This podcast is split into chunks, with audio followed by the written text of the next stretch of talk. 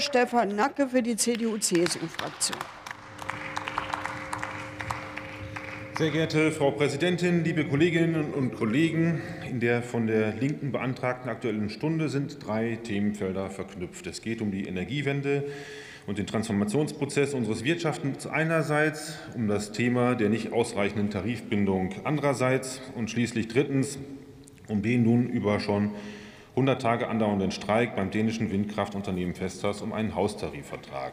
Zwei Anmerkungen vorweg. Zum einen finde ich es schon ein wenig fragwürdig, und das ist auch zum Ausdruck schon gekommen, dass wir in diesem Hause über einzelne Firmen debattieren.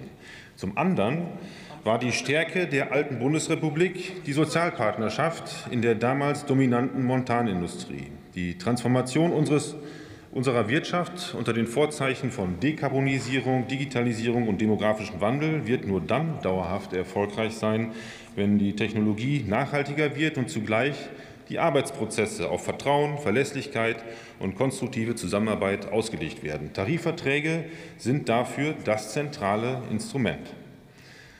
Also erstens zur Energiewende und den aktuellen Transformationsprozessen. Natürlich brauchen wir den Ausbau der regenerativen Energien. Dabei besteht Einigkeit, dass der Ausbau der Windenergie drei Dinge erfordert. Mehr Fläche, schnellere Genehmigungsverfahren und natürlich ausreichende Fachkräfte, die die Anlagen entwickeln, herstellen, aufstellen und warten. Studien sprechen von mehreren 10.000 Menschen, die für die Arbeit an der Energiewende gebraucht werden.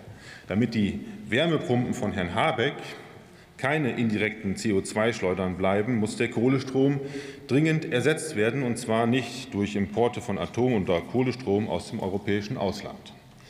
Zweitens Tarifbindung. Meine Damen und Herren, gerne weise ich darauf hin, dass am letzten Wochenende der Bundesausschuss das ist der kleine Parteitag der CDU Deutschlands, einen gemeinsamen Antrag von Mittelstandsvereinigung und Sozialausschüssen angenommen hat, in dem die Stärkung der Sozialpartnerschaft und der Tarifbindung erneut gefordert werden dass Tarifverträge passgenaue Vereinbarungen in den unterschiedlichen Lagen ermöglichen, dass ihre Allgemeinverbindlichkeit gestärkt werden soll, dass bei der Vergabe öffentlicher Aufträge Bieter sich an allgemeinverbindlich erklärte Tarifverträge halten müssen, dass wir mehr gesetzliche Öffnungsklausel schaffen wollen, damit die Tarifpartner mehr eigene Gestaltungsmöglichkeiten haben. Und vieles mehr ist brandaktuell erneut die Beschlusslage der CDU, der Partei der sozialen Marktwirtschaft.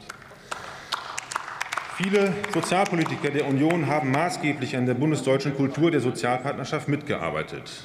Und wenn seit 2016 die Genossenschaft als Idee und Praxis der Organisation gemeinsamer Interessen auf die UNESCO-Liste des immateriellen Kulturerbes genommen wurde, wird es Zeit für einen Antrag, der das in Deutschland besonders gepflegte und zu schützende Kulturgut der Sozialpartnerschaft berücksichtigt.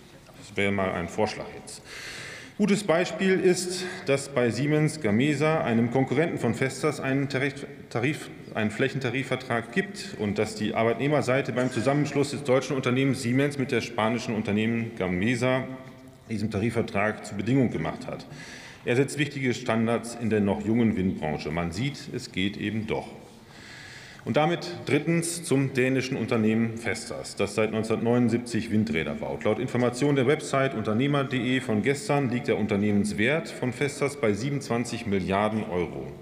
Bei Vestas Deutschland arbeiten rund 1700 Menschen. 15 Prozent dieser Belegschaft streiken seit Monaten für einen Haustarifvertrag, der zwischen IG Metall und den Unternehmen ausgehandelt werden soll. Es steht der Vorwurf einer unzuverlässigen Verhandlungsführung seitens des Unternehmens im Raum, wie auch die Klage, das Unternehmen Streikbrecherprämien zahle. Das will ich nicht weiter kommentieren. Ich will aber festhalten, dass auch die neue Windenergiebranche und auch ausländische Investoren die Vorteile unserer Kultur, einer verlässlichen Sozialpartnerschaft erkennen sollen. Nur gemeinsam werden Unternehmen, Belegschaften und andere regionale Stakeholder nachhaltig profitieren. Bei allem entstehenden Goldfieber gilt weiter, in der Transformation der deutschen Energiewirtschaft ist eben mehr zu leisten als bloßes Monopoly-Spiel. Vielen Dank für die Aufmerksamkeit.